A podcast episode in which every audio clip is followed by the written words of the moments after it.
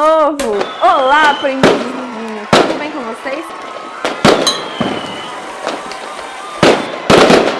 Voltamos das nossas pequenas férias e começamos agora o ano de 2022. Espero que a sua virada do ano tenha sido ótima.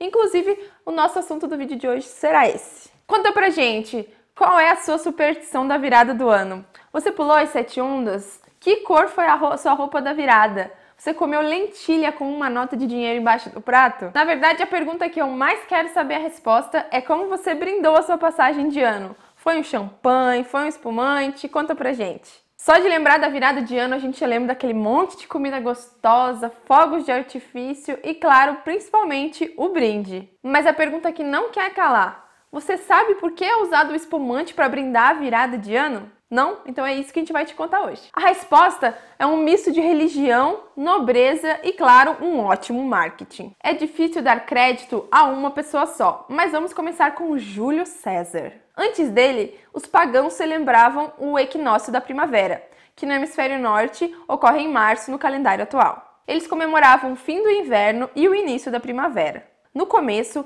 os romanos celebravam essa data também, até Júlio César adicionar dois meses ao calendário pagão, decretando assim que os romanos começariam o ano no recém-criado mês de janeiro. Esse nome janeiro é em homenagem ao deus Jano, ou Janus em latim. Esse deus possui duas faces, então ele consegue olhar para frente e para trás ao mesmo tempo.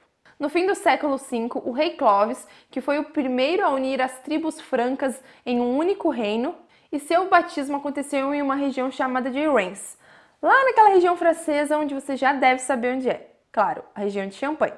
O bispo que realizou a cerimônia utilizou durante o batismo um vinho da região, o que acabou que já concedeu um status sagrado para aquele vinho utilizado durante o batismo.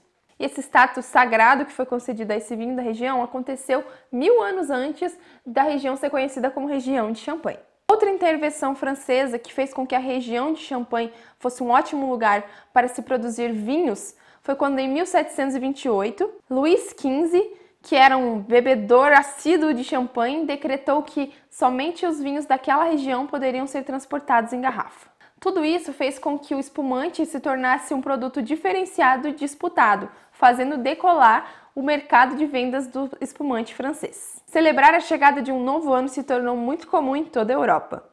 Essa celebração foi trazida para a América pelos europeus. Nos anos de 1800 já era comum ficar acordado até a meia-noite aguardando o tocar dos sinos da igreja e também o atirar ao alto dos militares. Era muito comum também as pessoas saírem andando de casa em casa e sair para beber com quem eles encontrassem por ali. Paravam ali entre os vizinhos e outros e acabavam bebendo. E o champanhe estava lá entre uma das várias bebidas servidas. Só que aos poucos, o champanhe acabou passando a subir as ladeiras sociais. Após um século de ajustes, os produtores passaram a aperfeiçoar a produção do champanhe, fazendo com que suas características fossem bastante admiradas. A realeza o queria, a nobreza o queria, a aristocracia o queriam, e aconteceu que a classe média passou a desejar também essa bebida pelo status. Aconteceu então que os produtores passaram a comercializar essa bebida como uma bebida para celebrações. Com o advento da Revolução Industrial e a nova classe média,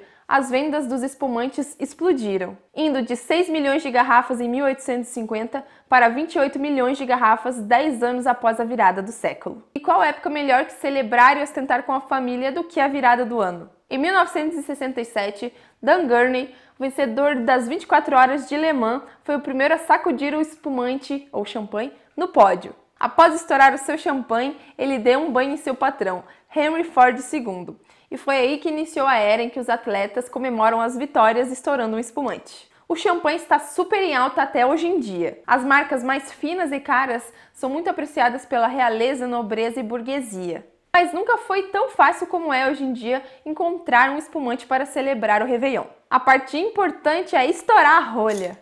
Sim, sabemos que não devemos nem sacudir nem estourar a rolha, mas aquele barulhinho que faz é muito importante para marcar a celebração da virada do ano. Então, na virada do ano, a gente pode abrir a exceção, abrir, estourar a sua champanhe, espumante do jeito que você quiser. Ou então, pelo menos até o dia seguinte, né? No dia do ano novo tá tudo liberado. Agora, quando você ouvir aquele espumante ou champanhe estourando, você vai lembrar do Jano sorrindo, das tradições medievais, do rei francês e todo mundo por trás dessa rica história e tradição. Então a história de estourar o champanhe, o espumante na virada do ano é basicamente essa. E se você gostou tanto disso, de saber como funciona e quer ter o seu espumante para estourar aí nas suas celebrações em família, você pode comprar diretamente comigo no link que a gente vai deixar aqui na descrição. Então é isso, pessoal. Espero que tenham gostado do nosso primeiro vídeo do ano de 2022 do Aprendi com Vinho. Um beijo e até semana que vem.